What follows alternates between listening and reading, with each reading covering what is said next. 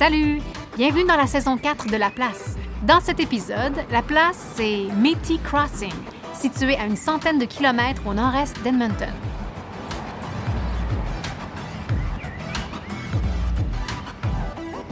La place est membre du Alberta Podcast Network. Hey, bonjour tout le monde! Salut! Salut! Bonjour José! Hey, Il me semble que ça fait longtemps qu'on ne s'est pas salué. Ça fait longtemps, ça fait longtemps. On, est, on se disait qu'on était un peu rouillé. On est toujours un peu rouillé quand on commence une nouvelle saison parce qu'on commence la saison 4 Yay! de La Place du podcast La Place. Une belle saison 4 qui va être dédiée au nord-est de la province. On va vous énumérer tout à l'heure un peu quelle contrée on va visiter. Nouveau, ben, nouveau, pas nouveau podcast, nouvelle saison du podcast, un award-winning podcast. Nous devons nous péter un peu la bretelle. Donc oui, on, est, euh, on a su cet été euh, qu'on était récipiendaire du prix de série, euh, la série francophone exceptionnelle du Canadian Podcast Awards. Alors, ben, on, merci à ceux qui nous écoutent, merci à ceux qui ont soumis notre nom. On est très flattés de ça. Puis comme on a une belle, belle surprise. belle surprise, un bel honneur, on a beaucoup de plaisir à faire le podcast. Et le résultat, en quelque part, de, de notre adhésion au Alberta Podcast Network. Euh, parce que Oui. c'est un prix d'industrie. Et donc, Ouais. le fait qu'on a adhéré au Alberta Podcast Network fait en sorte que la nomination vient de là. Je suis pas mal certain. Probablement, Oui, oui, ouais. fort probable. On grimpe petit à petit les rangs là, de, de, de balado. Pour de- Pen- Oui. Pendant l'émission, justement, parce qu'il y a eu une, une émission de remise de prix, là, qui, qui était très belle d'ailleurs, euh, à un moment donné, lorsque nous, on a, on, on a été confirmés comme, comme lauréat, euh, quelqu'un justement du Alberta Podcast euh, Network. Network a interjecté là, dans le chat là, à quel point qu'ils étaient fiers et tout ça. Donc, pour eux aussi, eux, eux, ça fait combien de temps à peu près? Ça fait quatre ans, je pense, que le que oui. le, Le prix existe depuis quatre ans. Le prix existe Le- depuis le quatre ans. du Canadian Podcast Awards. C'est ça. Donc, donc tu sais, c'est, euh, c'est vraiment bien pour eux et c'est bien aussi pour le, le côté francophone en Alberta, euh, parce que je pense c'est pas tout le monde qui a soumis, évidemment, qu'il y a eu des prix, il y avait pas- beaucoup de, de choses. Et aussi, notre prix, c'est qu'il est national, euh, tu sais, je veux dire, il y a- puis quand, euh, quand j'ai, vu des extraits ou entendu des extraits des podcasts euh, qui étaient les autres finalistes, j'ai- après ça, j'ai été surpris même qu'on l'ait. Donc, euh, tu sais, peut-être qu'on... peut-être qu'on est trop dur envers nous-mêmes. C'est bon, qu'est-ce qu'on fait? Mais là, j'entendais les autres, puis je me disais, oh my God, on est dans une catégorie forte, puis il y en a qui venaient euh, du Québec, il y en a... Au fait, je pense que toutes les, tous les autres francophones du Québec. Puis donc, euh, il y en Oui, avait qui était étaient avec vraiment cinq- forts. Oui, on était euh, Donc, cinq- mais, cinq mais on est content d'avoir gagné. On C'est est pas parce vraiment qu'on est petit qu'on peut pas jouer avec les grands. Voilà, donc ça. merci à tous ceux qui nous écoutent. Justement, comme Denis disait, on est maintenant, membre du Alberta Po- Podcast Network. Vous avez sûrement entendu qu'on fait des promotions maintenant de certains de nos partenaires euh, qui, qui sont liés à nous. À, Commanditaires. commanditaires grâce à ce network. Merci à nos autres partenaires et commanditaires, évidemment. On va les remercier en fin d'épisode. Donc oui, la saison 4... Et on doit un peu vous expliquer, vous mettre en contexte.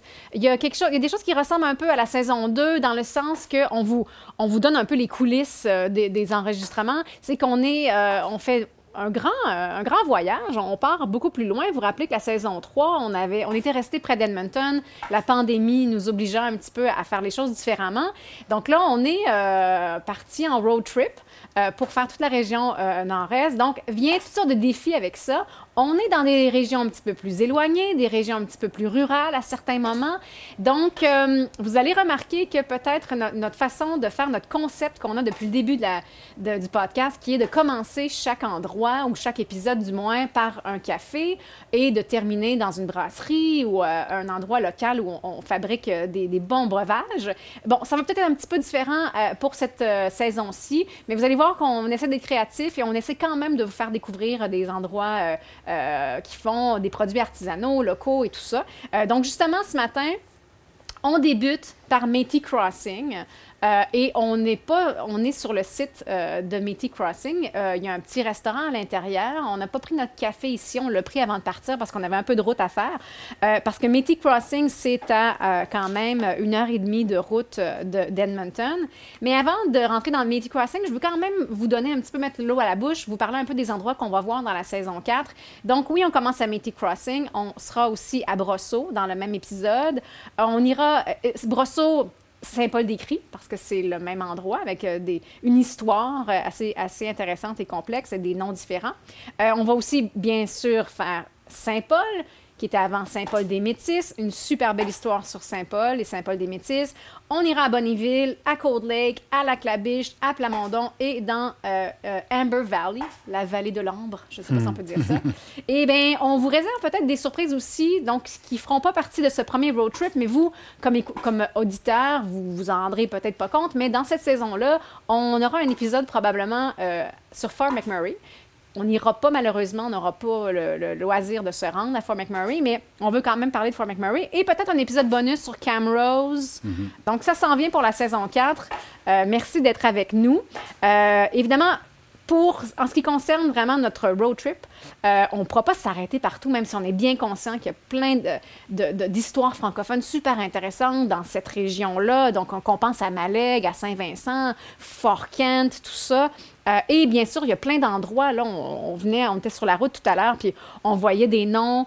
Euh, la toponymie est très intéressante aussi parce qu'on sent l'histoire francophone, que ce soit Lamont, Desjarlais, Duvernay, qui est juste de l'autre côté, en tout cas pas très loin d'ici, là qui va être de l'autre côté de la rivière, Lafont, Foisy, la Be- Lac Bellevue, Beauvallon.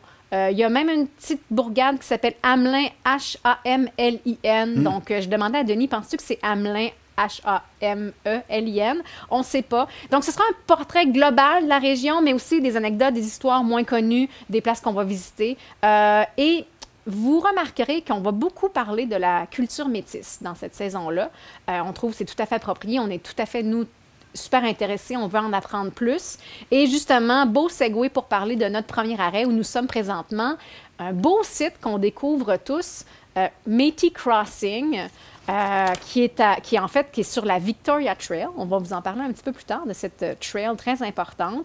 On est dans le comté de, comté de Smoky Lake, Lac Boucan, ça fait déjà appelé Lac Boucan, euh, à 125 km du centre d'Edmonton, comme je vous ai dit tout à l'heure, donc environ une heure et demie de route. Euh, il y a aussi le Victoria Settlement, qui est à peu près 5 km d'ici. On va vous en parler un petit peu plus tard.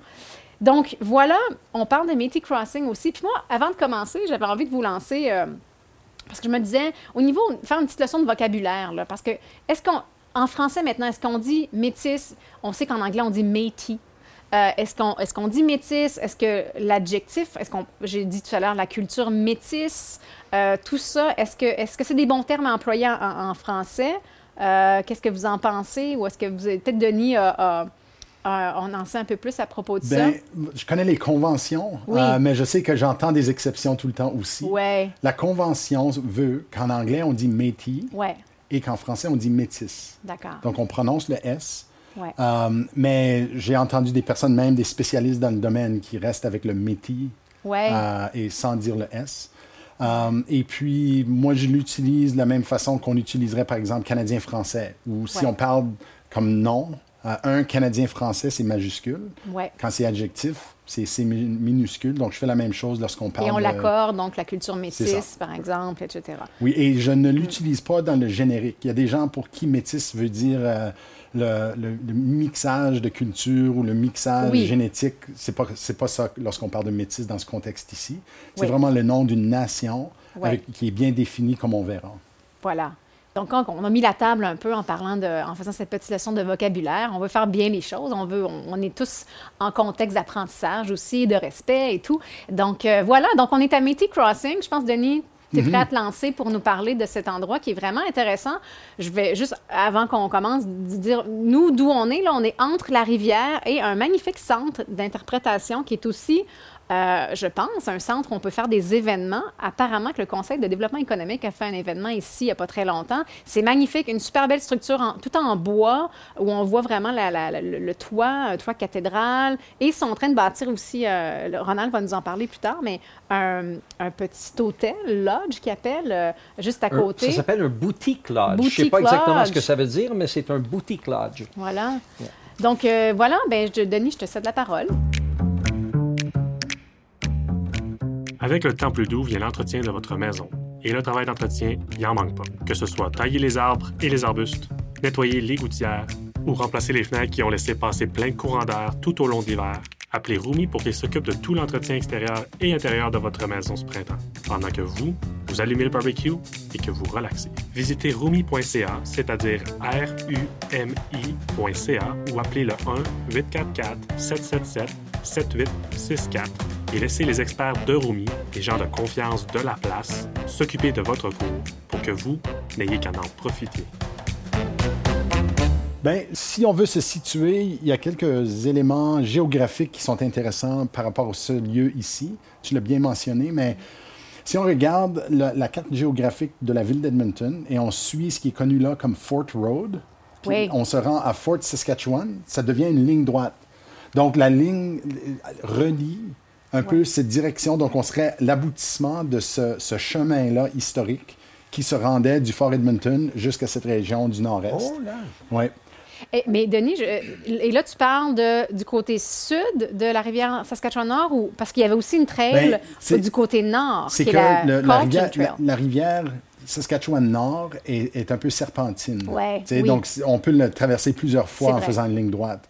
Ouais. Et ici, en fait, on est à l'endroit où la rivière Saskatchewan-Nord est le plus au nord. euh, en Alberta. Donc, ça monte. Et c'est dans cette région générale que était un des emplacements pour le fort Edmonton. Donc, Fort La Prairie, qu'on a déjà Mhm. Ouais. traité dans l'épisode sur l'amoureux, Oui. qui était son- un autre de ses emplacements. Il s'est rendu ici brièvement. Ça a juste duré un an, un- environ un an, parce qu'ils ont trouvé ça loin de tout. Donc, ils, se sont rendus compte qu'il fallait retourner un peu plus euh, vers le sud-est, qui, était son emplacement final. Cette région ici, euh, c'est en fait pas seulement l'emplacement actuel du Métis Crossing, qui est un genre de centre d'interprétation, camping. euh, c'est aussi rattaché à Victoria Settlement, euh, comme tu le dis, qui est un, un site historique provincial interprété euh, qui contient euh, la maison la plus ancienne en Alberta sur son emplacement original. Et c'est c'est vraiment un joyau. Comme on n'a pas beaucoup de, lieux comme ça ici, euh, qui ressembleraient un peu à Fort Garry en Saskatchewan, euh, non, excuse, à, à Winnipeg, ou ailleurs où on fait beaucoup d'interprétations historiques. Donc c'est similaire à ça. Donc c'est un, un- un- c'est environ 12 kilomètres euh, et par 800 mètres. Donc ça, c'est vraiment le lieu connu comme le lieu historique national du district de Victoria. Donc c'est un lieu qui a été préservé par, le, par Parc Canada. Euh, et c'est pour reconnaître, c'est vraiment le croisement de beaucoup, beaucoup de thématiques. Si on regarde l'archéologie, euh, c'est un endroit qui a été utilisé par les Autochtones et c'était un emplacement stratégique et un point d'arrêt pour les nations Cree, Stoney. Et puis, euh, donc, c'était un lieu de rassemblement naturel et on l'a vu dans d'autres endroits en Alberta. C'est souvent ça qui devient euh, des villes, des villages, etc. C'est des endroits où naturellement la traite se faisait quand même. C'est en 1863 que la mission méthodiste sous George McDougall, qui est le Victoria Settlement, a été euh, construite. Et puis, c'est en 1865 que les Métis ont commencé à créer des exploitations agricoles basées sur les rangs seigneuriaux, les Ouais. rangs riverains, les rangs canadiens dépendants En lanière. en lanière. Donc, c'est pour Ouais. ça, quand j'ai mentionné tantôt, c'est 12 km par 800 mètres. Mhm, ça. donc, c'est pas très large, mais c'est tout rattaché à la rivière. Et la raison pourquoi on a reconnu ça comme un site historique, c'est non seulement est-ce qu'on a préservé l'ancienne façon de découper les terres, mais on a superposé là-dessus et adjacent à ça était le, nouvel, le nouveau système. euh, des homesteads qui étaient basés sur les cantons ou les townships. Donc, dans cette région ici, c'est un peu hybride. Donc, on peut voir les différents types d'agriculture et de colonisation euh, selon ces patterns-là. Donc, en gros, c'est ça. Métis Crossing, comme tel, euh, est composé de cinq fermes de l'eau de rivière qui ont été établies dans les 1860, comme j'ai mentionné tantôt. Et c'est des métis qui sont, sont déplacés du Manitoba. Euh, donc, ils sont venus plus vers l'ouest. Euh, et puis, il y a 20, 20 autres euh, qui se sont établis juste un peu plus loin d'ici. Mais ceux-ci, ils ont même interprété, il y a un, un volet de ce, ce lieu ici de Métis Crossing qui est un genre de, f- de- de village historique. Donc, si on paye et puis on peut aller voir ce- cette partie-là qui est un peu la partie euh, euh, curated, là, de- avec une, une direction euh, historique. Un volet aussi qui est, ça fait partie de la culture métisse réellement, là, et tu peux tirer ça du nom Métis Crossing, c'était vraiment un traversier. Donc, ils ont choisi des endroits sur la rivière où c'est pas trop creux et ça devient un endroit pour traverser. Parce que c'est quand même une rivière très large. Tu ne peux pas improviser les, les traversées. Donc, c'était souvent les métis, parce qu'ils connaissaient tellement bien l'endroit, qui établissaient des business. Donc, quand on regarde à Batoche, tous les endroits où il y avait des métis, il y avait des traversiers. Euh, et ça, c'était un des endroits. Euh, aujourd'hui, puis la plupart du temps, quand on avait un traversier, ben aujourd'hui, il y a un pont. Il y a un pont, ouais. ben oui. Et puis c'est ça qu'on voit ici. Est-ce que c'est là aussi que les euh, vivres arrivaient? C'était à cet endroit-là? Oui. Oh. Ben, du sud au nord, donc oui. OK, donc oui, parce que d'ailleurs, ça a été adapté pour, pour maintenant. Je pense qu'ils ont développé le lot 6 qui est maintenant, qui est justement, qui joue euh, ce rôle-là de traversier, de où il devrait avoir un, pont et tout ça. Donc, ça, c'est, ça, c'est vraiment intéressant. Ici, mais là, si on se rapporte euh, peut-être au présent un peu, qu'est-ce qu'on voit ici? Parce qu'on est un peu en retrait. On est derrière le, building de centre d'interprétation où il y a aussi un restaurant qu'on, va avoir la chance de, fréquenter tantôt. Et euh, comme, le, comme le disait José, Juste à droite, il y a quelque chose d'un peu nouveau. Notre droite, remarquez bien. vous nous écoutez, donc vous ne savez pas de quoi qu'on parle exactement en termes de sur la rivière, là, face à Métis Crossing, c'est à votre droite. à votre droite. Euh, c'est quelque chose de relativement nouveau. Euh, là, on est en 2021. Euh, à l'automne, donc dans quelques mois, ils vont ouvrir, ils vont ouvrir un boutique, un boutique lodge. Encore une fois, j'aurais dû m'informer à la réception qu'est-ce qu'il voulait dire par boutique mm-hmm. lodge, mais essentiellement c'est un hôtel. C'est un hôtel de 40 unités euh, et euh, donc, ça va, ça va vraiment, euh, ça, va vraiment permettre de passer du temps ici. il y a beaucoup, beaucoup de choses à faire. Parce qu'il y a déjà un terrain de camping. Hein? C'est ce qui ah, était là. oui, à l'entrée, on l'a vu. Puis c'est ce qui était là avant qu'ils construisent justement ce centre interprétatif, cette belle structure-là, puis l'hôtel. Donc, c'était à peu près juste ça qu'il y avait ici avant le camping. donc, ils se sont arrangés maintenant pour que les gens puissent rester plus longtemps. Ils ont du financement de la province, Denis disait qu'ils ont un financement de l'Alberta, mais à l'intérieur aussi, la petite exposition, on voit que ça a été financé par le gouvernement canadien. Et justement, tout est en anglais et en français. une belle expo à, l'intérieur avec plein de photos. Euh. C'était vraiment, ça a l'air vraiment bien. On l'a mhm. parcouru en diagonale tantôt, mhm. mais vraiment, il y a des, euh, il, y a, des, euh, il y a une belle exposition à l'intérieur. Je ne sais pas si c'est permanent ou si c'est renouvelé de temps en temps. Donc, je pense que, je pense que économiquement, on parle de, de, plusieurs centaines d'emplois de, de, ici, qui vont qui sont générés par cette nouvelle dimension-là, du fait que les gens vont pouvoir venir ici, rester ici. Donc, on parle évidemment de gens pour gérer le, ce lodge-là. Euh, et euh, aussi, bon, mais les gens vont pouvoir rester ici et aller euh, prendre une journée, mettons, puis aller au, au petit village, et après ça, aller, euh, aller du côté aussi des lots. Donc, puis, puis le paysage ici est absolument merveilleux aussi. Mhm. C'est un, beau paysage. Je peux, imaginer beaucoup de conférences, beaucoup d'assemblées générales qui vont venir ici à cause de... Et ben. je pense que c'était ça le but de la Métis Nation of Alberta aussi. Euh, lorsqu'ils ont conçu.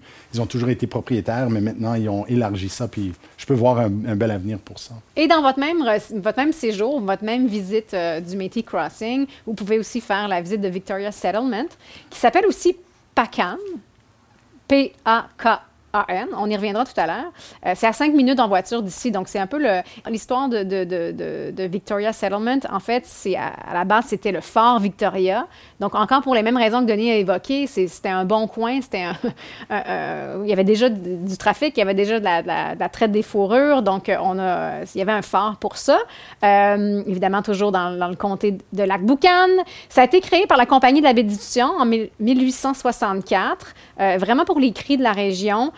Et bien, comme on disait tout à l'heure, c'est vraiment ça suit ce qu'on appelle la Carlton, Carlton Trail System, mais qui, a aussi qui a un bout qui est aussi la Victoria Trail. Et puis, euh, quand on regarde, j'ai une carte qui est super intéressante, on la mettra dans nos show notes aussi, mais où on regarde, parce qu'évidemment, on, se déplaçait à l'époque beaucoup sur la rivière, mais il y avait aussi beaucoup de déplacements à pied, en, euh, en charrette. Comment on, on, mhm. les appelle les, les, les, charrettes les river, rouge. Oui, les Qu'on pouvait transformer. Oui, puis on pouvait transformer en bateau également. En bateau, sans enlever les roues. Enlever les roues, puis on les mettait dedans. Voilà, on les, on les reconnaît, là, ces grandes, grandes roues avec ces petites charrettes, euh, tout ça. Puis c'est vraiment intéressant de voir toute euh, la trail, là, le sentier qui est, qui est qui s'est transformé en route après. Et Victoria Trail, ça va jusqu'à Edmonton. On a une rue qui s'appelle comme ça Edmonton. Mais si on, passe vraiment de Fort Garry au Manitoba jusqu'à Fort Edmonton, dans la ville d'Edmonton, on voit le parcours là, qui croise et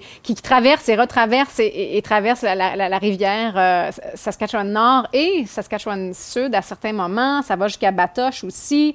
On, part, on part à Fort Ellis, euh, Fort Capel, Fort Carlton et Fort Pitt, qui est juste au nord de Lloydminster. Et pour finalement arriver au Victoria Settlement, donc Fort Victoria euh, passer par Métis Crossing et après ça, on, s'en allait vers, euh, vers Edmonton. Et tout ça fait partie de ce qu'on appelle aujourd'hui euh, le sentier 1885. C'est comme ça qu'ils l'ont brandé. Et c'est réellement, si tu veux faire un tour, moi je l'ai déjà fait avec ma famille. Euh, on faisait juste le tour de la Saskatchewan, mais on a dit, ben, suivons le sentier 1885 et c'est ah! fascinant. Comme si on aime l'histoire des prairies, euh, l'époque de Batoche, l'époque des résistances réelles, l'histoire autochtone, euh, les, postes de traite de fourrure. On peut suivre le sentier 1885. Il y a un site web et tout, et on peut mm. choisir tous ces pistes que tu viens de très bien décrire. C'est vraiment, 1885, c'est en commémoration, évidemment, de, de la révolte. Oui, je pense que c'est parce que le, le, le, sentier Carlton, c'est pas nécessairement facile à, faire sur le plan de marketing. Tandis qu'évoquer un moment de guerre dans l'Ouest canadien, ça met un peu plus de piquant dans les produits. Mais on comprend tout à fait aussi que c'est donc un sentier où les Premières Nations et, les, communautés métisses, ont, les ont emprunté euh, très souvent. Donc, vraiment un coin super intéressant. Pacan, ben, comme Denis l'a dit tout à l'heure, euh, euh, dans la région du Fort Victoria, euh, qui est devenu Victoria Settlement, une fois qu'on a commencé à céder les terres, la famille missionnaire presbytérienne McDougall s'est installée là, et après ça, les missionnaires méthodistes ukrainiens. Donc, on, sait que dans ce coin-là aussi, c'est très ukrainien. Oui. Pacan, est-ce que ça vient d'un... Est-ce que c'est un mot... J'ai fait une recherche, j'ai rien trouvé. La seule chose que j'ai trouvé par rapport à ça, c'est qu'on dit que pendant un petit bout de temps, le district s'est appelé Pacan en 1909 et ça a été aboli finalement en 1913. Et le seul député du district, c'est Prosper Edmond Lessard, dont on a parlé euh, dans un de nos épisodes sur Oliver, parce qu'il y a sa maison sur la Victoria Promenade, promenade Victoria Edmonton. Donc, intéressant. S'il y a des gens qui, euh, qui savent vraiment Pacan, là, on, je présume que ça se prononce comme ça, P-A-K-A-N. Euh, pourquoi ça s'appelle ça? Parce qu'encore là, sur les cartes, c'est Victoria Settlement encore, slash Pacan. Et sur le plan linguistique, on se demande si c'est écrit ou ukrainien. Ben, ça pourrait être ni l'un ni l'autre. Et j'ai essayé toutes les traductions moi aussi, puis je ne trouve pas la source euh, étymologique de ce mot-là, mais on continuera à fouiller. Euh. Exactement. Donc, un, coin vraiment riche en, en histoire, puis très inspirant. Cet épisode vous est présenté par Taproot Edmonton. Taproot publie des histoires suscitant la curiosité, des bulletins d'information sur des sujets d'actualité et des podcasts axés sur le contexte local dans le but d'informer les Edmontoniens sur leur communauté. Taproot publie des bilans hebdomadaires sur une variété de sujets incluant les affaires, l'alimentation, la technologie, les arts, les nouvelles régionales et bien d'autres. Les curateurs de Taproot rassemblent les titres et les événements pour les livrer directement dans votre boîte de réception. Vous pouvez obtenir un exemplaire gratuitement, mais si vous en voulez plus, il faut devenir membre de Taproot pour seulement 10 par mois ou 100 par année. Renseignez-vous sur taprootedmonton.ca.